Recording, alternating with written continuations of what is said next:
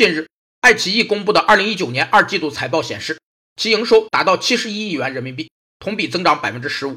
其中，会员服务收入34亿元人民币，订阅会员规模超过一亿。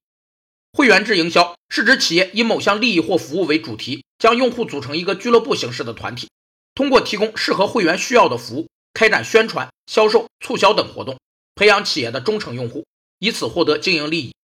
会员制营销有三个优势：首先，其最主要的优点是为企业培养众多忠实的用户，建立起一个长期稳定的市场，提高企业的竞争力；